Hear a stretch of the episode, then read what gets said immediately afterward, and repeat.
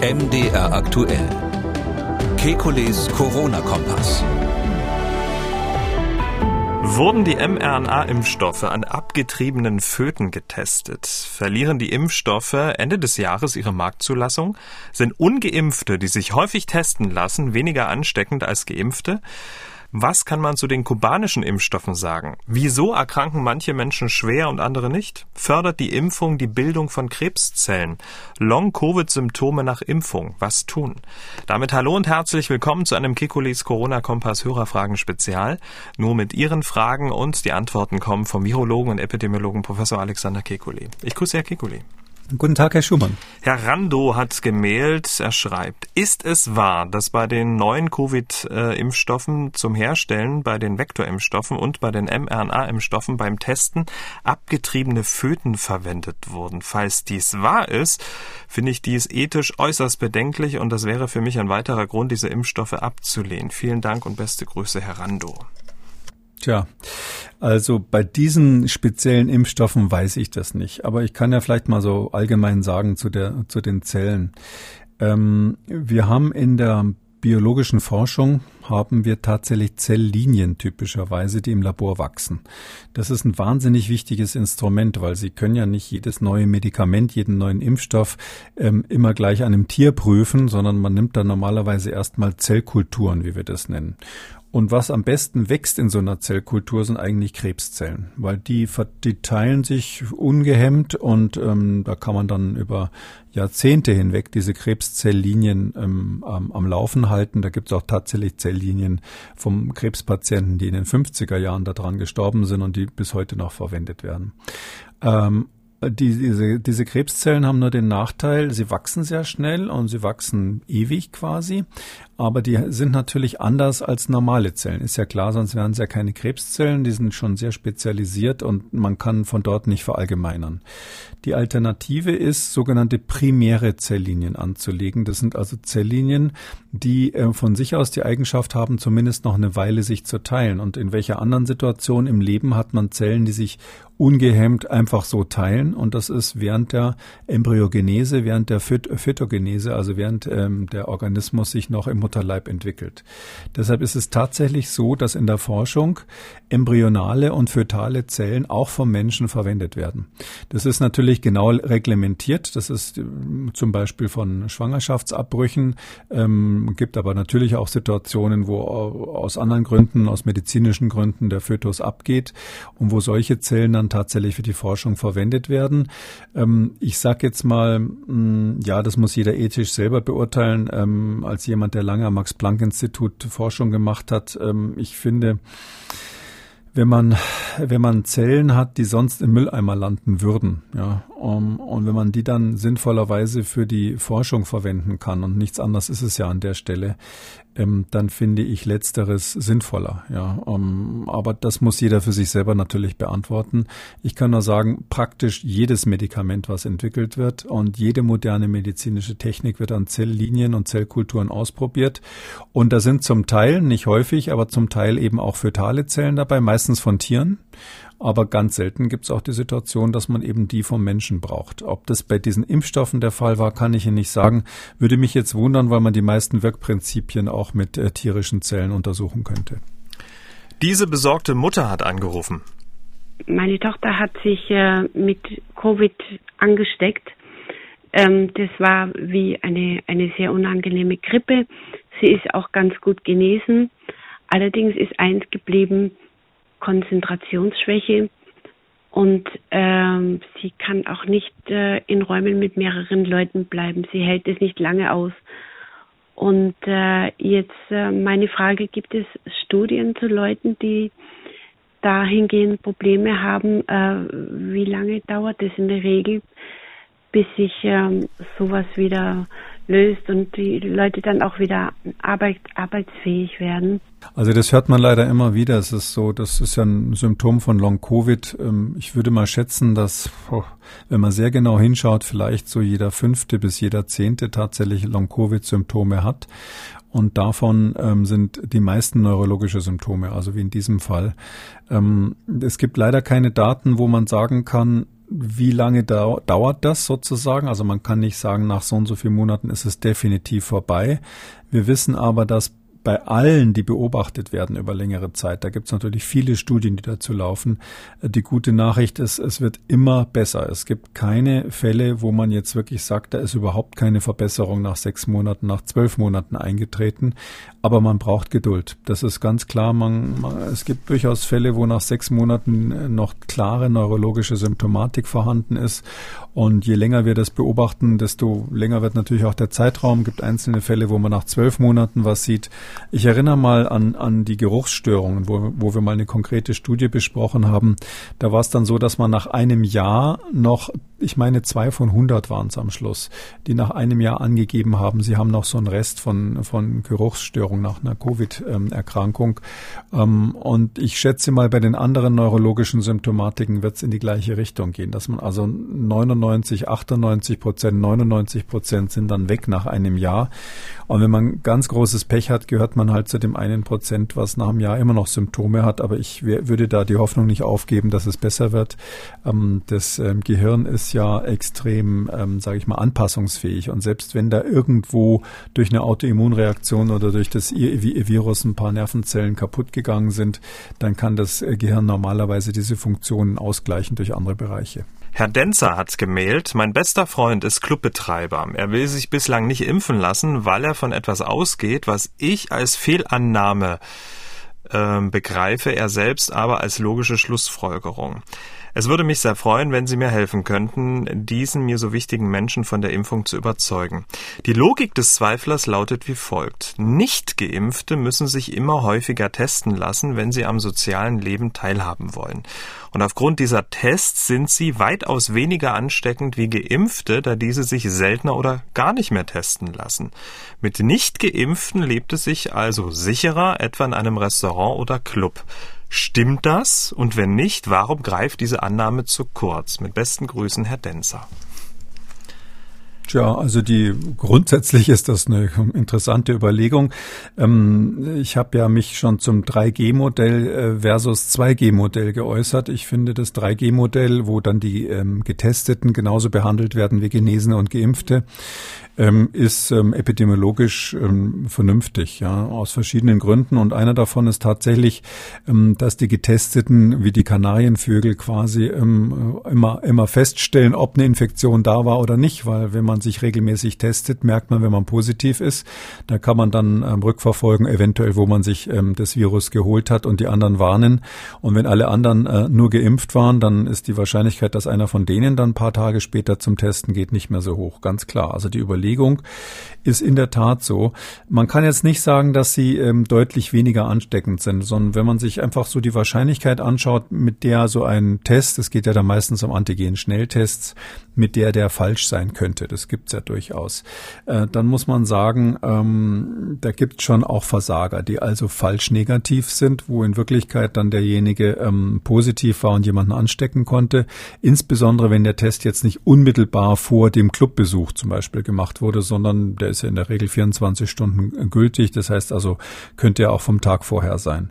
Ähm, da würde ich mal sagen, das sind Lücken bei diesen Antigen-Tests. Und ja, es gibt auch Lücken, die, die sehr, sehr deutlich ähm, jetzt auch durch neuere Studien zutage treten bei den Geimpften, dass die Geimpften durchaus auch Durchbrüche haben können, ähm, so man rein von der Epidemiologie, und das ist ja hier die Frage gewesen, kann man jetzt nicht sagen, dass jemand, der gut getestet wurde, also vor kurzem getestet wurde und, und, und die Methode richtig angewendet wurde, dass der jetzt ein größeres Risiko äh, darstellt als jemand, der geimpft wurde. Das ist richtig. Die sind ungefähr gleich, würde ich sagen.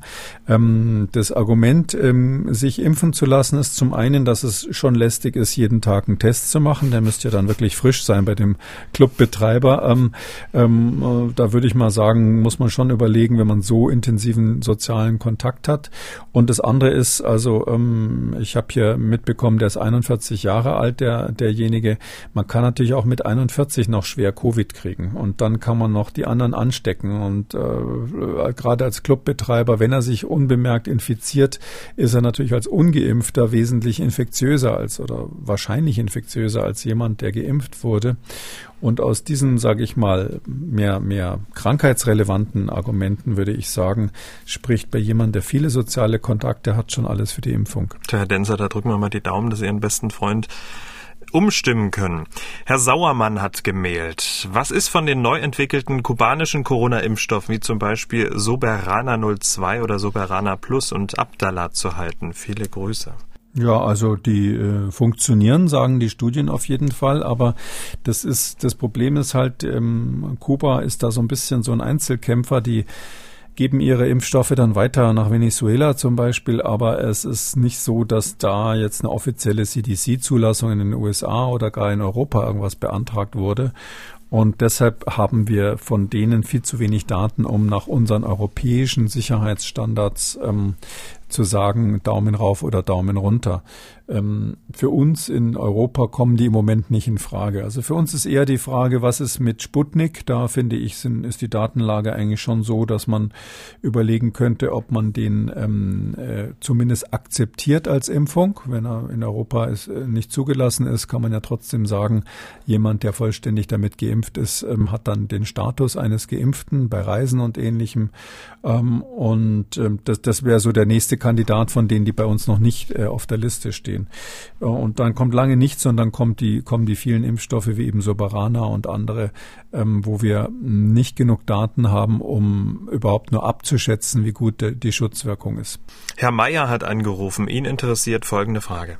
Wird daran geforscht und hat man jetzt schon gewisse Erkenntnisse, woran das am menschlichen Immunsystem liegt, dass einige Leute die vielleicht auch ein bisschen älter sind, keinen schweren Verlauf haben und andere jüngere Leute durchaus schwerere Verläufe haben, also sich entgegen dem allgemeinen Trend, bei denen entwickelt sich die Krankheit entgegen dem allgemeinen Trend und gibt es da andere im Augenblick noch unbekannte oder noch nicht ganz sichere Indizien.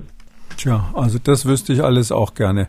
Also man muss da vorne wegschicken, ähm, aus virologischer Sicht ist ähm, diese Pandemie sowas wie das Man to the Moon Projekt, äh, als man die Mondlandung gemacht hat für die, für die, für die Weltraumforschung oder für die Raumfahrt. Wir lernen natürlich irrsinnig viel dazu. Ähm, und es ist so, dass wir jetzt erst anfangen zu verstehen, was da möglicherweise los sein könnte bei Atemwegserregern ähm, in der Situation, dass eben die Älteren häufiger schwere Verläufe haben. Also ein Aspekt ist, dass diese angeborene Immunantwort oder auch die Sofortreaktion auf der Schleimhaut bei älteren Menschen ganz klar viel schlechter ist. Da gibt es die eine Theorie, dass es damit zusammenhängt, dass dieses angeborene Immunsystem quasi im Laufe des Lebens abnimmt und dafür die ähm, gelernte Immunität, die adaptive Immunität an, an Bedeutung zunimmt. Gibt aber auch so ganz triviale Dinge wie die Feuchtigkeit der Schleimhäute und der, der Atemwege und so weiter, die sich verändert. Ähm, äh, und das ist natürlich auch genetisch ähm, verursacht. Das heißt also, es gibt sicher Menschen, die dann aus genetischen Gründen da ein besseres Immunsystem, wenn ich mal so sagen darf, haben ähm, als andere, so dass ähm, durch bestimmte genetische Voraussetzungen mit sehr hoher Wahrscheinlichkeit jemand, der jünger ist, ähm, ähm, durchaus auch mal deshalb einen schweren Verlauf haben kann. Ähm, wir wissen ja auch, dass ähm, andere Faktoren wie zum Beispiel ähm metabolische Faktoren, also wie, äh, ob jemand zu hohen Zucker hat und solche Dinge, das oder oder stark übergewichtig ist, diese Dinge spielen auch eine Rolle. Ähm, kann sein, dass das mit der Genetik zusammenhängt, kann aber sein, dass es ein völlig eigener Faktor nochmal ist, äh, wie, wie jetzt sozusagen die Immunreaktion äh, abläuft bei jemanden, der zum Beispiel schwer Diabetes hat. Das heißt also, diese ganzen einzelnen Faktoren, die haben wir auf einer großen Liste und versuchen da irgendwie ein Bild rauszukristallisieren, warum bestimmte jüngere Menschen schwerer krank werden. Man kann bis jetzt leider überhaupt nicht erklären, warum das so ist. Und umgekehrt ist es so, ja, es gibt Alte, und zwar gar nicht so wenige, die haben eine Corona-Infektion hinter sich und es ist gar nichts passiert. Und die sagen dann immer, ja, alle sagen, Alte haben so ein großes Risiko. Ich habe das kaum gemerkt äh, und bin äh, und lebe immer noch. Unkraut vergeht nicht. Ja, das ist das ist eine der ganz großen Fragen der Medizin äh, und der Infektionsmedizin insbesondere. Warum wird der eine krank, der andere nicht? Was auch noch eine Rolle spielt, vielleicht zuletzt, ist die Dosis wir wissen, dass wenn man sehr viel Virus auf einmal abkriegt, das war eigentlich vor dieser Pandemie noch gar nicht so klar, ähm, da kann man einfach dann mit schwereren Verläufen rechnen. Und das alles zusammen plus die Frage, welche Tagesform derjenige hatte, als er dann infiziert wurde, spielt eine Rolle bei der Frage, wie schwer erkranke ich und wie schwer nicht. Und ich würde mal sagen, wenn ich jetzt noch ein ganzes äh, Wissenschaftlerleben dranhängen dürfte, dann könnte ich die Frage danach hoffentlich beantworten. Frau Rakita hat gemailt. Sie schreibt, mittlerweile werden wieder Veranstaltungen wie zum Beispiel auch der Opernball in Leipzig in geschlossenen Räumen durchgeführt, deren Zutrittsvoraussetzung die 2G-Regel ist. Damit gibt es auch keinen Maskenzwang mehr. Da immer wieder von Impfdurchbrüchen zu hören ist und die Übertragung der Viren auch durch symptomlos erkrankte Geimpfte und Genesene nicht ausgeschlossen werden kann, bewegt mich folgende Frage. Sollte man als mit AstraZeneca geimpfte Person Mitte 60 mit Vorerkrankungen im Sinne des Selbstschutzes dennoch auf den Mund-Nasenschutz nicht verzichten, wenn man solch eine Veranstaltung besuchen will? Herzlichen Dank für die Beantwortung der Frage. Viele Grüße, Frau Rakita.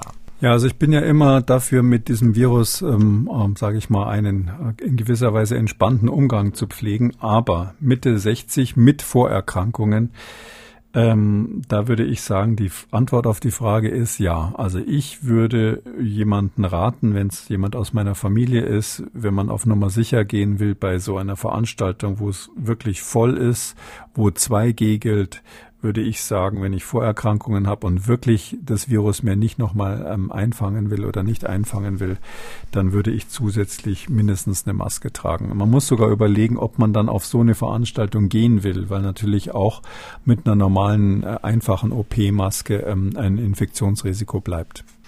Ja, und die Hörerinnen und Hörer gehören nach dieser langen Zeit, die wir den Podcast machen, ja auch mittlerweile zur Familie. Deswegen ist es ja auch ja. ein Tipp ne, für den erweiterten Familienkreis. Ähm, Frau Huber hat angerufen und äh, folgende Frage geht auch Richtung Long-Covid. Ich bin im April mit BioNTech geimpft worden, äh, war danach zwei Wochen schwer krank und habe äh, seitdem monatelang Long-Covid-Symptome. Vor circa einem Monat ist festgestellt worden, dass ein Epstein-Barr-Virus bei mir reaktiviert wurde. Jetzt meine Frage, ähm, kann das von der Impfung kommen? Ähm, und äh, wer kann mir hier weiterhelfen? Denn Long-Covid-Ambulanzen nehmen mich nicht auf, da ich ja wissentlich kein Covid-19 gehabt habe. Hm. Ui, also ich hätte jetzt spontan Long-Covid-Ambulanz gesagt. Also ähm, ja, das kann von der Impfung kommen, das muss man ganz klar sagen. Wir wissen, das ist nicht nur diese Impfung, wir wissen, dass es zur Reaktivierung von Epstein-Barr-Virus auch noch eine Impfung im Zusammenhang mit einer Impfung kommen kann. Ähm, ähm, wahrscheinlich ist dieses schwer krank, zwei Wochen schwer krank nach der Impfung, das ist also extrem exotisch. Also zwei Tage gibt es schon, dass Leute sich da platt fühlen, aber zwei Wochen schwer krank, das klingt irgendwie so ein bisschen tatsächlich schon nach dieser Epstein-Barr-Virus-Reaktivierung ähm, wenn die hier auch noch nachgewiesen würde. Also ich als Arzt in, in so einer Long-Covid-Station oder Ambulanz, ich wäre ja ganz heiß auf so einen Patienten, um ähm, mal zu gucken, ob es da auch Zusammenhänge gibt. Äh, wir wissen es natürlich nicht. Sie haben ja gefragt, kann es sein? Und da ist die Antwort ja, es kann sein. Ob so ist, ist nicht klar. Ähm, deshalb würde ich es einfach bei der nächsten Long-Covid-Ambulanz äh, versuchen, vielleicht eine, die an der Universitätsklinik dran ist. Ich bin ganz sicher, dass die aufgrund der wissenschaftlichen Fragestellung ähm, dann so einem Patienten auch weiterhelfen wollen. Frau Gerwin hat gemailt. Sie schreibt, ist es möglich, ähm, dass Sie in einem der nächsten Podcasts mit Professor Kekulé darüber sprechen, ob die Impfung Tumorneubildung fördert, beziehungsweise bei bestehenden Tumorerkrankungen den Fortschritt beschleunigt? und was es mit der Erhöhung der Thrombozytenzahl im Blutbild auf sich hat. Viele Grüße, Frau Gerwin. Also das, ähm, also Thrombozytenzahl wird nicht erhöht im Blut. Das ist nicht so bei der Impfung, sondern es gab bei AstraZeneca gab es dieses Problem mit diesen Thrombosen. Da sind aber die Thrombozyten eher verschwunden. Das, die sind quasi durch Verbrauch dann weg gewesen. Thrombozyten sind ja diese Blutplättchen, die man braucht, damit das Blut ordentlich gerinnt. Ähm, also das ist ein Gerücht, dass da die Thrombozyten irgendwie raufgehen würden. Ähm, Tumorneubildung oder, oder Reaktivierung von Tumorerkrankungen, da haben wir überhaupt keine Hinweise drauf. Ähm, das ist auch extrem unwahrscheinlich, weil das, was die Impfstoffe machen, ähm, ist ja so ein Anwerfen der Akutreaktion im Immunsystem. Und das passiert bei allen möglichen Gelegenheiten. Das passiert wahrscheinlich nicht nur bei allen möglichen Infekten, sondern ich würde sogar schätzen, dass man da was messen kann, wenn man sich einen Eimer Wasser mit Eiswürfeln über den Kopf schüttet, ähm, dass dann quasi durch diese, durch diesen Schreck quasi im Immunsystem irgendetwas passiert, was wie eine kurze Aktivierung funktioniert. Ähm, und wenn dann jedes Mal irgendwelche Tumore anfangen würden zu wachsen, dann wären wir schon längst alle tot. Das heißt also, ähm, das ist extrem unwahrscheinlich, dass dieses allgemein, dieser allgemeine Stimulus, also diese Reaktogenität, wie wir das ja nennen bei den Impfstoffen, ähm, dass das dafür, dazu führt, dass Tumore irgendwie ausbrechen. Vielleicht noch ein anderes Argument zur Beruhigung. Wir haben ja ähnliche Wirkungen auch bei den Adjuvantien, also diese Wirkverstärker, die wir sonst ähm, mit reingeben in die Impfstoffe. Ähm, und das macht man seit Jahrzehnten so. Also das ist auch in vielen Kinderimpfstoffen mit drinnen, um das Immunsystem so ein bisschen zu kitzeln, damit es irgendwie arbeitet. Ähm, und dieses Hallo wach fürs Immunsystem, das hat in keiner Situation irgendwo dazu geführt, ähm, dass man eine Gehäufung von Tumoren beobachtet hätte. Darum würde ich sagen, nein, ist extrem unwahrscheinlich und wurde nie beobachtet. Dann haben wir eine Mail bekommen, leider ohne konkreten Namen im Absender. Die Frage lautet, für wie wahrscheinlich halten Sie es, dass die mRNA-Technologie auch die Entwicklung von Impfstoffen gegen andere Viruserkrankungen, wie zum Beispiel HIV voranbringen könnte. Viele Grüße. Ich versuche die Antwort kurz zu machen. Es ist so, dass diese mRNA-Technologie, die stand jetzt zufällig gerade, wenn man so sagen darf, genau an der Schwelle zur Anwendbarkeit, als diese Pandemie kam. Mal äh, ist ja ein bisschen die Frage, was ist die Henne und was ist das Ei? War es also so, dass die Pandemie dazu geführt hat, dass das so weiterentwickelt wurde, oder war das schon da und wurde deshalb aus der Schublade geholt, ähm, als die Pandemie angefangen hat? Und letzteres ist der Fall. Also das war ein Glücksfall, wenn man so will, dass die äh, Messenger-RNA-Technologie gerade parat stand, als die Pandemie losging. Vorher hatte es viele Versuche gegeben, die aber nicht so richtig funktioniert haben. Unter anderem eben bei HIV und auch äh, gab es schon Versuche bei Influenza Influenza hat man Versuche gemacht. Und es galt eigentlich immer als nicht so ideale Methode für einen Impfstoff. Ähm, man hat das eher so gesehen als ideale Methode, wenn man ganz gezielt äh, ähm, Therapie machen will, wie zum Beispiel Bekämpfung von Krebszellen. Und jetzt hat man gelernt durch diese Pandemie, dass das also sehr, sehr gut funktioniert als Impfstoff. Und deshalb wird es mit Sicherheit und ist auch jetzt schon so, ähm, da Auswirkungen in andere Richtungen geben. Es ist so, dass ähm, pharmazeutische Unternehmen, die viel Erfahrung mit Impfstoffproduktion und Entwicklung haben, dass die jetzt ähm, eigentlich ähm, ausnahmslos, hätte ich fast gesagt, umschwenken oder weiter sich entwickeln Richtung RNA-Technologie, weil man nach dieser Pandemie eigentlich der Meinung ist, dass das wirklich die Methode der Zukunft ist. Es gibt Leute, die sagen, das wird wahrscheinlich viele äh, bisher bekannte Impfstoffe auch ersetzen im Laufe der Zeit. Ähm, ist natürlich jetzt die momentane Euphorie. Wir wissen nicht, wie dann die Dämpfer aussehen in fünf Jahren oder in zehn Jahren, aber klar, ähm, auch bei HIV wird man das auf jeden Fall versuchen. Ähm, mit HIV habe ich mich früher sehr intensiv beschäftigt. Es ist natürlich so, ähm, das Problem dort ist nicht der Impfstoff und nicht die Methode, wie man sozusagen den Impfstoff generiert, sondern das ist ein sehr komplexes System, was damit zusammenhängt, dass äh, dieses Virus ja genau die Immunzellen angreift, die man braucht für die Immunantwort. Ähm, und deshalb würde ich jetzt ähm, den Menschen, die ähm, mit HIV leben, jetzt nicht die Hoffnung machen, dass die RNA-Technologie da in kürzer Zeit einen Impfstoff hervorbringt. Aber in vielen anderen Bereichen wird es so sein, dass das da, hätte ich fast gesagt, zu einer technologischen Revolution kommt. Und letzte Frage für diese Ausgabe, Herr Gross hat äh, diese, und er schreibt, in letzter Zeit höre ich immer wieder die Aussage von Impfskeptikern, dass die Impfstoffe nur bis 31.12. zugelassen seien und ab Januar nicht mehr verimpft werden können. Ich habe auch gehört, dass manche Hausärzte wohl nicht mehr impfen, weil sie keinen Impfstoff mehr anschaffen wollen, eben aus diesem Grund, dass der Impfstoff seine Zulassung verliert. Stimmt das? Viele Grüße, Herr Gross. Nee, das stimmt nicht. Also ist ein bisschen wie, wie bei jedem Gerücht ist da immer so ein Funken Wahrheit mit drin. Also wir haben hier etwas, was unter die sogenannten Emergency Procedures, also Notfallprozeduren in der EU fällt. Ähm, das ist eine ähm, bedingte Zulassung in, in der EU, ähm, quasi Copy-Paste von der Notfallzulassung in den Vereinigten Staaten. Das ist also eine Art Notfallzulassung und die ist in der EU so geregelt, dass die automatisch in der Tat nach einem Jahr, also ein Jahr nach Erteilung Verteilung verfällt. Ähm, es ist aber so, ähm, dass ähm, der Hersteller dann relativ formlos sagen kann, ähm, ich will aber, dass es weiter, dass die Zulassung weiter erteilt wird. Und ähm, das wird in dem Fall selbstverständlich so sein. Also es ist überhaupt nicht ansatzweise zu vermuten, dass die Zulassung dann sozusagen, also diese, diese Notfallzulassung dann nicht verlängert wird, sondern eher das Gegenteil. Das sehen wir auch in den USA jetzt. Äh, die Hersteller beantragen dann richtige Zulassungen. Also statt der Notfallzulassung wird dann eine reguläre Zulassung beantragt. Äh, in den USA ist BioNTech ja schon regulär zugelassen. Äh, Moderna hat gerade angekündigt, dass es die reguläre Zulassung beantragt. Auch Johnson Johnson hat in den USA beantragt, die reguläre, angekündigt, die reguläre Zulassung zu beantragen. Und ich gehe davon aus, dass die das dann kurz danach auch in Europa machen werden. Ähm, das heißt also, ähm, das, das ist auf dem Weg Richtung reguläre Zulassung und nicht Richtung Ende der Zulassung. Und ein Arzt, der sich deshalb das Zeug nicht mehr bestellt, der, der ähm, hat, falls es so jemand überhaupt gibt, ich weiß nicht, vielleicht ist das ein Gerücht, aber den, da kann ich jetzt beruhigen, das wird nächstes Jahr auch noch gebraucht. Damit sind wir am Ende von Ausgabe 228. Vielen Dank, Herr Kikuli. Wir hören uns dann nächste Woche am Dienstag, den 12. Oktober wieder. Bis dahin. Bis dann, Herr Schumann. Tschüss.